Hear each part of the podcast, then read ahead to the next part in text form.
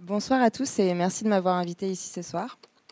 Euh, malheureusement, je, ne fais pas du tout partie de la génération Z dont on aimerait parler, mais de la génération Y, euh, parce que je suis née en 92, mais disons qu'on a beaucoup de points communs, donc je vais parler de ce que je connais, c'est-à-dire euh, un peu de moi, mais surtout de mes amis, parce que je les, comprends et je vais essayer de vous expliquer leur point de vue sur le monde du travail aujourd'hui. Donc mes amis et moi, on, approche, on s'approche tous de la trentaine et on se pose beaucoup de questions sur notre vie, nos parcours. Euh, j'ai des amis qui ont fait des parcours très classiques euh, des amis qui ont fait des parcours un peu plus euh, type génération Z qui vous sembleraient bizarres. Mais tous, en fait, on s'oppose, on s'oppose dans nos modes de vie aux préjugés que j'entends de la part de la génération X tout le temps et qui m'énerve énormément. C'est l'idée qu'on est des fainéants, qu'on est une génération qui s'engage pas, quoi, qui n'a pas envie de bosser.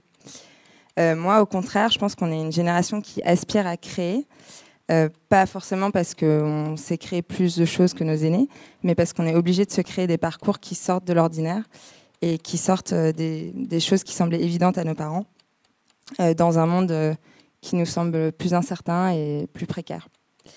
on veut tous finalement trouver du travail, mais seulement s'il a un sens pour nous. Et sinon, bah, c'est pas grave, on fera autre chose. Euh, l'idée qu'on est fainéant, donc je l'entends toujours autour de moi, elle est assez, euh, souvent sous-entendue dans des discours politiques.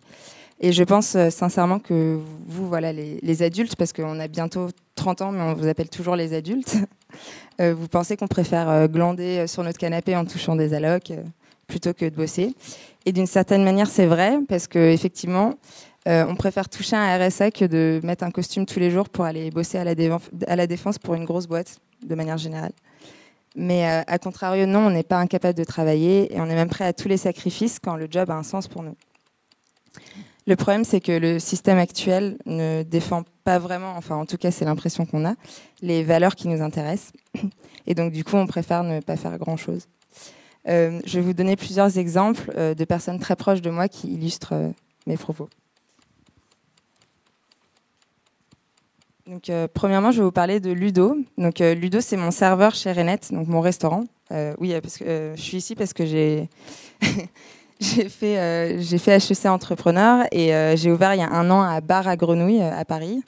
Donc, c'est un restaurant spécialisé dans les cuisses de grenouille. Voilà, venez venez dîner.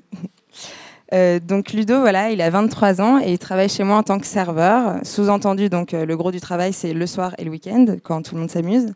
Et à côté, euh, il bosse 10 heures en tant que vendeur de vélo chez Decathlon, plus 5 heures euh, en tant que livreur chez Deliveroo. En cumulant tous ces jobs qui sont quand même assez épuisants, il économise euh, dans les 1800 euros par mois.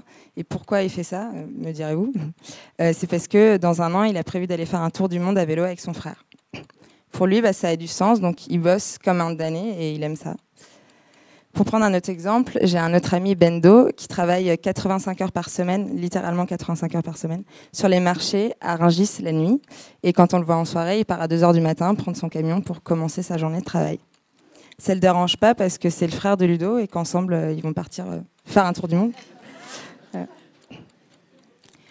Euh, donc oui, on est capable de travailler 85 heures par semaine, payer 10 euros de l'heure au black, mais il y a d'autres jobs qui avaient beaucoup de sens pour nos parents, qui ne, nous, suscitent aucun intérêt chez nous.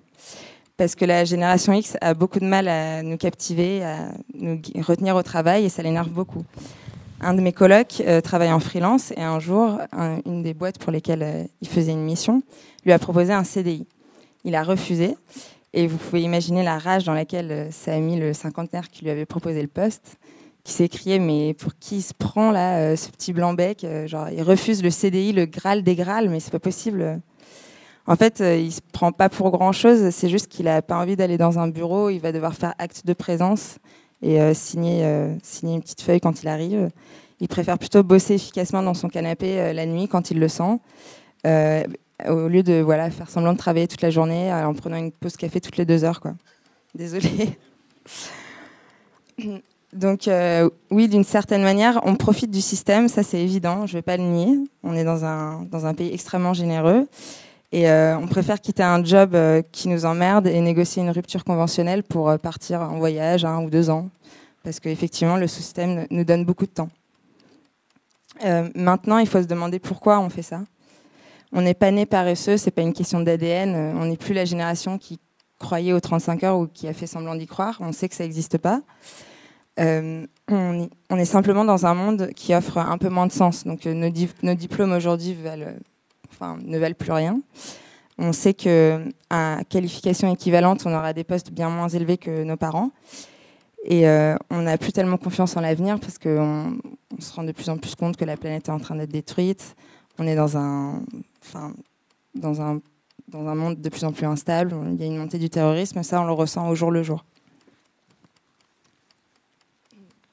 Du coup, en réaction à, toutes ces peurs qui nous habitent depuis tout petit, eh ben, on a l'impression que les politiques et les entreprises donnent pas beaucoup de sens à ce qu'on fait et ce qu'ils nous font faire. Du coup, euh, bah, on préfère se dire, ok, logique. Si on est sûr d'avoir pas tellement de sécurité, de pas être tellement riche, bah, autant faire un truc qu'on aime. Donc on essaye un peu de, bah, de kiffer. Quoi. En entreprise, qu'est-ce que ça veut dire? Euh, Quelles sont les solutions finalement à, à ces réflexions qu'on se pose Donc euh, en entreprise, pour moi, il, faut, il faudrait faire en sorte que les travailleurs s'approprient leur job, euh, qu'ils se sentent faire partie intégrante d'une équipe qui travaille pour des valeurs auxquelles ils croient. Donc créer une culture d'entreprise et donner envie d'en faire partie. Donc on parle souvent des tables de ping-pong dans les startups. Bon, ça fait un peu rire, c'est anecdotique. Mais en fait, derrière une table de ping-pong, il y a un message qui se cache. C'est on a envie que tu te sentes bien ici, que tu te fasses, euh, enfin, que tu as l'impression d'être euh, comme chez toi. Tu fais partie d'une équipe et on valorise ton travail. Euh, par exemple, moi, je suis allée voir le, enfin, je, je, vous invite à aller le voir, le campus Facebook à San Francisco. on peut tout faire là-bas. Il y a des gymnases, des garderies, des coiffeurs, des restaurants, des, des magasins. J'ai un ami qui faisait un stage là-bas et qui me disait que parfois il devait obliger les gens à rentrer chez eux parce qu'ils passaient trop de temps sur le lieu de travail et que ça allait poser des problèmes. Pour se dire qu'aux États-Unis, ils passaient trop de temps au travail, c'est qu'il y avait vraiment quelque chose. Euh, il y a une partie de la génération X qui a compris ces modèles d'entreprise et qui essaye de les appliquer, mais parfois ça sonne un peu faux. Il faut donc s'assurer que ça s'appuie sur des valeurs vraiment véhiculées par l'entreprise. Ces valeurs qui nous parlent, il y en a beaucoup, mais pour les regrouper et résumer, parce que j'ai pas beaucoup de temps, euh, je dirais que c'est surtout l'idée qu'on a envie de consommer mieux, euh, consommer donc de manière plus durable, plus humaine et plus équitable, et créer de la valeur dans le partage plutôt que de produire toujours plus. Euh, à ce sujet, je vous invite à aller faire un tour sur le site fuyonsladéfense.com. Euh, c'est un site qui s'adresse à de jeunes 4 sup qui travaillent à la défense et qui ont envie de se reconvertir pour euh, donner du, sens euh, à leur travail. Le, slogan du site, c'est pas on n'a pas envie de travailler. Le slogan du site, c'est ils ne nous méritent pas. Certaines grosses boîtes ne nous mériteraient pas parce qu'on a l'impression qu'elles travaillent pour des valeurs qui ne sont pas les nôtres, qui ne sont pas des valeurs de durabilité. Et euh, donc, on préfère donner notre force de travail à des projets à haute valeur ajoutée. En plus, en passant, on se dit que ça nous rendra peut-être un petit peu plus heureux. Euh, pour finir, du coup, sur mon cas, euh, j'ai en effet fait HEC après une prépa. J'ai suivi une licence de philo à la Sorbonne en parallèle. Et j'ai fait mon premier stage à San Francisco chez Orange en tant que business analyst. J'ai découvert la Silicon Valley qui m'a évidemment beaucoup plu. et un été, pendant mes études, j'avais trois mois libres, donc je me suis dit, bon, je vais essayer de gagner un peu d'argent. Euh, j'ai cherché un travail et je me suis dit que j'allais peut-être bosser dans la restauration parce que c'était cool. Et j'ai candidaté à 45 restaurants. Et après, euh, le 45e, voilà, il s'appelait Roger la Grenouille. C'était un resto euh, à Odéon qui sert des cuisses de grenouille et ils ont accepté de me prendre. Je me suis dit qu'il y avait une petite niche intéressante dans les cuisses de grenouille à Paris parce qu'il n'y a aucun resto spécialisé. Et surtout que les restos qui servent des cuisses de grenouille sont tous super vieillots. Donc donc ça serait marrant de moderniser ça. Euh, en dernière année euh, d'études, je me suis spécialisée en entrepreneuriat et un jour, il a fallu que je pitch quelque chose. Euh, j'étais un peu prise au dépourvu, donc je me suis dit, bon, bah, ça va être marrant, je vais pitcher le resto de grenouilles. Et finalement, bah, ça a plu. Donc je me suis dit, bon, bah, je vais le faire maintenant, parce que sinon, je vais sûrement partir à l'étranger ou commencer un job bien payé, donc je le ferai jamais. Euh, toujours est-il qu'aujourd'hui, voilà, j'ai un resto de grenouilles, euh, je suis serveuse, euh, gérante et propriétaire dans mon restaurant. J'ai un rythme de dingue. là, j'ai passé un an sans week-end parce que c'est voilà, le gros du travail, c'est le week-end. Mais en fait, ça m'est égal parce que je me suis trouvé une vocation et tout simplement, c'est que mon plus grand plaisir dans la vie, c'est de faire plaisir aux autres et de voir qu'ils passent un bon moment. Donc euh, quand je vois des clients qui sortent contents de mon restaurant, ça, me- ça me va.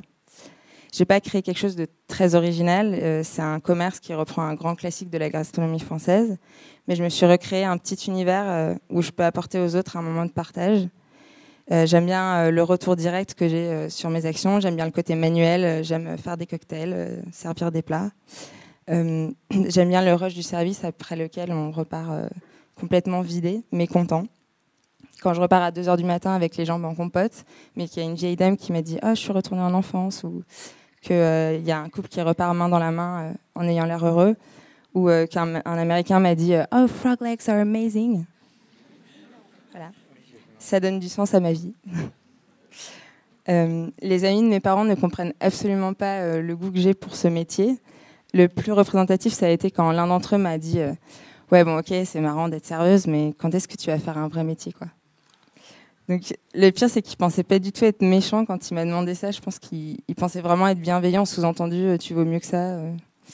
Euh. Ça m'a fait un peu rire, mais dans le fond, la question que je me posais, c'est Ouais, en fait, quand tu dis un vrai job, tu veux dire euh, consultant au BCG, un truc comme ça. Et euh, en fait, j'avais envie de lui demander, enfin, tu sais ce qu'ils font mes copains qui ont commencé il y a deux ans au BCG, ou équivalent évidemment. Bah, il y en a un qui a tout lâché il y a six mois pour devenir enseignant d'histoire au collège. Il y en a une qui est en train de monter sa boîte dans la mode spécialisée dans les body.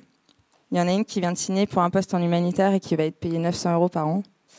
Euh, et il y en a une qui est en train de se renseigner sur la possibilité de se reconvertir en détective privé. Donc c'est bizarre, euh, mais bon, pour eux, ça a un sens et à vous de- d'essayer de comprendre lequel.